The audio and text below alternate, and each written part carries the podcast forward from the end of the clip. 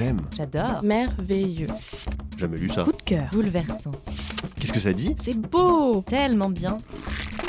Un grand moment. Bonjour, je suis Marie, Community Manager pour Pocket Jeunesse. Bienvenue à tous pour ce nouvel épisode de 12 minutes avec PKJ. Comme d'habitude, j'ai à mes côtés mes deux acolytes, Valentine. Bonjour Valentine. Bonjour. Et Marion. Bonjour Marion. Bonjour à tous. Et on est très heureuse aujourd'hui de recevoir un invité prestigieux, un écrivain français talentueux. Bonjour Michel Bussy. Bonjour. Et merci beaucoup d'avoir accepté notre invitation. Ben, c'est avec plaisir. C'est qui C'est qui C'est qui Michel, vous êtes l'un des auteurs français les plus lus en France, mais pourriez-vous vous présenter pour nos auditeurs qui ne vous connaîtraient pas encore? Eh bien voilà, donc euh, Michel Bussy, on va dire j'écris des romans depuis une quinzaine d'années à peu près, euh, et je suis plutôt considéré comme un auteur de romans à suspense, euh, on pourrait presque dire du, du polar. Donc, vous avez écrit euh, un roman qui est le premier tome d'une grande saga euh, qui s'appelle Néo. Et donc, le premier tome vient de sortir, qui s'appelle La chute du soleil de fer. Pourriez-vous nous présenter un peu l'intrigue en quelques mots? Alors Néo, c'est effectivement une saga qui devrait se dérouler en quatre tomes, et dans ce premier tome, on, on va croiser des enfants qui ont tous 12 ans et qui habitent Paris. Et, on va apprendre, euh, mais je spoil un tout petit peu les premières pages, que, ces adolescents vivent seuls dans Paris, puisque tous les adultes ont, ont disparu suite à un cataclysme 12 ans auparavant.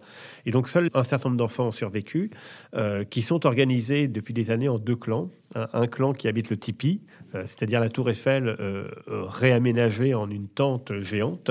Et ces enfants occupent la, surface de Paris et se nourrissent essentiellement de, pêche et de chasse dans les forêts alentours. Et puis les enfants du château, qui en fait occupent le Louvre, qui sont eux cloîtrés dans le Louvre, qui occupent plutôt les, les souterrains et les métros, et qui eux sont les héritiers de toute la civilisation d'avant, puisqu'ils ont hérité, ils ont encore de l'électricité, ils regardent des vidéos, donc ils connaissent parfaitement le monde d'avant, ils en savent beaucoup plus. Et donc ce premier tome va finalement raconter la rencontre de ces deux clans, euh, qui va se faire à la fois par des, liens d'amitié, de curiosité mutuelle, mais aussi euh, de, vengeance, de trahison, de guerre même. Et évidemment, ces deux tribus vont devoir affronter un même ennemi, en quelque sorte, en tout cas un même cataclysme, puisque euh, les animaux vont commencer à mourir, il y aura euh, une sorte d'empoisonnement général, chacun se méfiera de tout le monde, mais en tous les cas, une chose est sûre, c'est qu'il faudra essayer de trouver une, parade pour que euh, le monde ne, ne vive pas, hein, en quelque sorte, un second cataclysme 12 ans après. Donc le roman se passe à Paris, mais un Paris très différent de euh, celui qu'on connaît aujourd'hui. En quoi est-ce que le décor est- a changé? Le Paris dans lequel vivent mes enfants est, est un Paris qui ressemble au Paris d'aujourd'hui, mais avec euh, évidemment quelques différences près. D'abord, c'est que les adultes ont disparu. Donc c'est un Paris désert qui d'ailleurs ressemble étrangement au Paris du confinement, hein, puisque évidemment. euh, L'autre chose, c'est que c'est un Paris qui est euh, un peu légendaire. C'est-à-dire que mes enfants, et notamment les enfants du Tipeee, qui eux ne connaissent pas l'histoire de Paris, découvrent tout. Euh, C'est-à-dire qu'ils ils ne savent pas euh, pourquoi euh, il y a des traits blancs dans les rues, parce qu'ils ne savent pas que les voitures roulaient et que ce sont des passages piétons. Ils ne savent pas pourquoi il y a des maisons qui ont des, des- des parois de verre, parce qu'ils ne savent pas ce qu'est un magasin, etc. etc. Ils ne Ouais, savent pas ce qu'est une gare. ils s'étonnent de tout. Et Oui, ils ont un regard très, très enfantin. ouais, c'est assez délicieux justement d'essayer Voilà. de voir à travers leurs yeux et de comprendre ce que eux y voient et pourquoi ça leur semble euh, parfois décalé, incompréhensible? Et parce que nous, avec notre regard moderne, on le On reconnaît tout de suite Paris et Ouais. on, on voit eux comme s'ils débarquaient voilà, dans cette ville complètement inconnue. Ils, ont- ils se demandent ce que c'est que le M qu'on voit partout dans les rues. Et c'est c'est vrai que c'est c'est assez sympathique de, découvrir euh, Paris avec leurs yeux à eux. Oui, alors c'est ce que, je voulais faire, c'était euh, à la fois voir ces enfants qui, ne connaissent pas euh, l'histoire de l'humanité, donc du coup qui réinterrogent, qui se reposent plein de questions sur des choses qui sont très simples aujourd'hui. En tout cas, on est dans, un univers qui, est fait plutôt de, voilà, de, trahison, mais, mais mes adolescents n'ont pas de pouvoir surnaturel. Par contre, ces ados qui ne connaissent rien du passé, la magie, c'est eux qui l'inventent. Oui. C'est-à-dire quand ils voient, euh, par exemple, le Soleil de Fer, qui est un satellite qui flotte autour de Paris, pour eux, c'est magique. Euh, S'ils voient euh, l'électricité, ça va être évidemment euh, magique. Et puis évidemment, ce roman joue sur le contraste entre les enfants, les ados qui savent, Mhm. très bien, et ceux qui ne savent pas. Et, et- et du coup, les, les- les méfiances viennent aussi de, de là. Euh, ce que je voulais, c'est vraiment faire une saga à la française.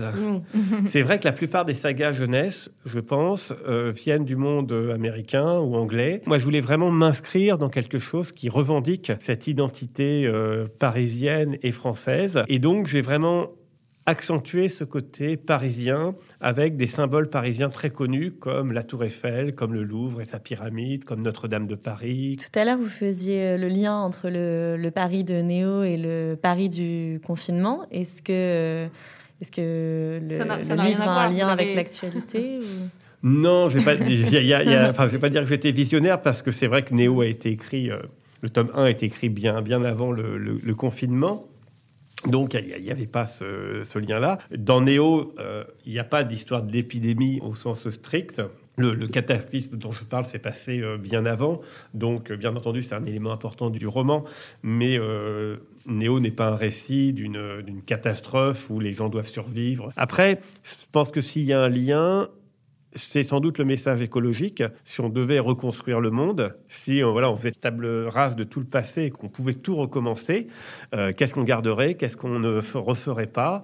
Et euh, évidemment, ce message évidemment ren- renvoie à cette euh, période du confinement où tout le monde s'est dit un petit peu est-ce qu'on va reprendre nos bonnes vieilles habitudes ou est-ce qu'on va changer des choses? Et voilà, bah, les enfants peuvent être amenés à se poser un peu la même question. Donc je pense que c'est ça le lien et j'espère que c'est aussi ce qui parlera aux jeunes générations. Et justement, euh, tout à l'heure, vous disiez mes enfants, mes ados. Est-ce que euh, le fait d'écrire uniquement sur des enfants de 12 ans, euh, c'était un peu différent euh, de ce que vous aviez l'habitude de faire avec vos personnages précédents. Je me suis pas mis dans la tête de me dire tiens j'écris pour des ados donc je vais écrire différemment. Et euh, voilà je sais pas je vais simplifier je vais au contraire je pense que ce récit néo reprend un petit peu ce que je fais quand dans mes romans adultes c'est-à-dire des récits enfin des chapitres courts, euh, un récit qu'on dit un peu choral, c'est-à-dire qu'on passe d'un personnage à l'autre, on passe des pensées d'un personnage à l'autre euh, en permanence. Il y a beaucoup de personnages, ça rebondit.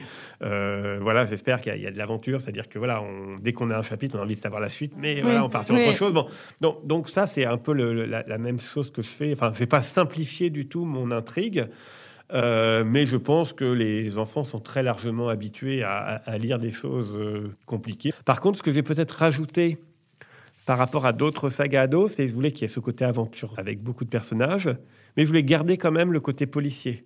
C'est-à-dire le côté, euh, il y a du mystère, il y a une enquête, Il y a des rebondissements. il y a des oui. rebondissements, il y a des faux semblants, c'est-à-dire que les gens mentent et on, peut- on s'aperçoit à la fin qu'il y a beaucoup de choses qui s'expliquent parce que c'est ce qui est quand même le propre du roman policier et qu'on n'a pas forcément dans des sagas qui sont de pure aventure. Là, il y a quand même, voilà, j'espère beaucoup de surprises au fur et à mesure du roman, euh, là qui sont ouais, issues de l'aspect euh, policier.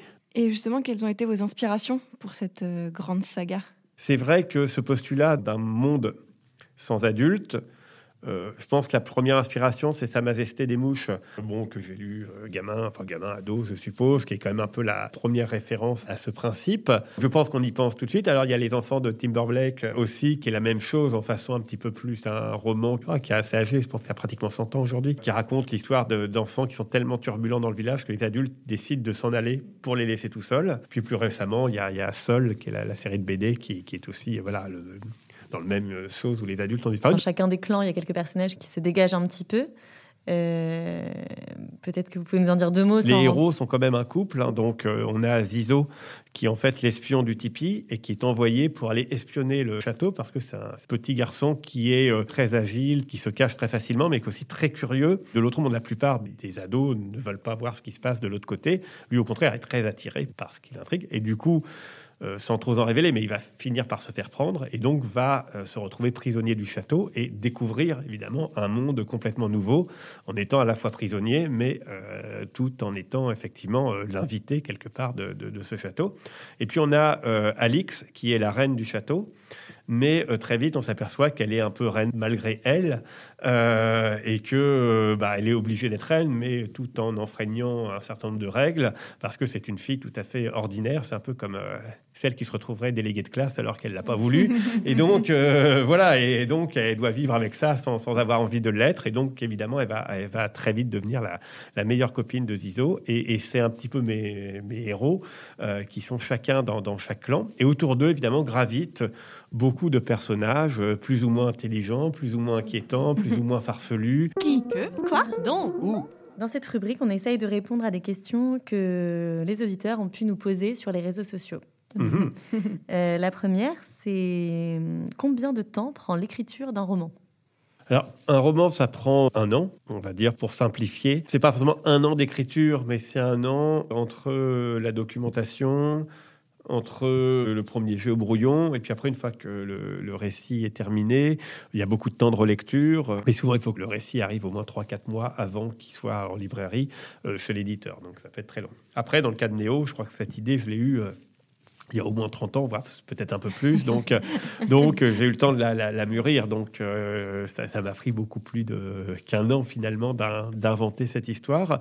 Puis, comme c'est une histoire en quatre tomes, Forcément, c'est pas un an, c'est plutôt quatre ans. Pour l'instant, j'ai écrit le tome 2 qui sortira en juin 2021, ça c'est sûr. Je suis en train d'écrire le tome 3 et l'idée c'est quand même à la fois de l'écrire à l'avance, mais de pas trop l'écrire à l'avance aussi pour voir déjà comment réagissent les gens au tome 1.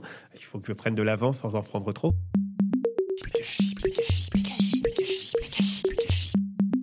Podcast, nous sommes très curieuses et nos auditeurs aussi. On va donc essayer de vous soutirer quelques informations sur Néo. Vous nous avez déjà dit que ça serait une saga en quatre tomes, que le prochain arriverait en 2021, donc on en sait déjà plus. Mais est-ce que, par exemple, il y a d'autres projets d'adaptation autour de Néo, euh, en BD, en film alors, pour l'instant, c'est plus qu'un projet, hein, puisque l'adaptation en bande dessinée euh, a commencé.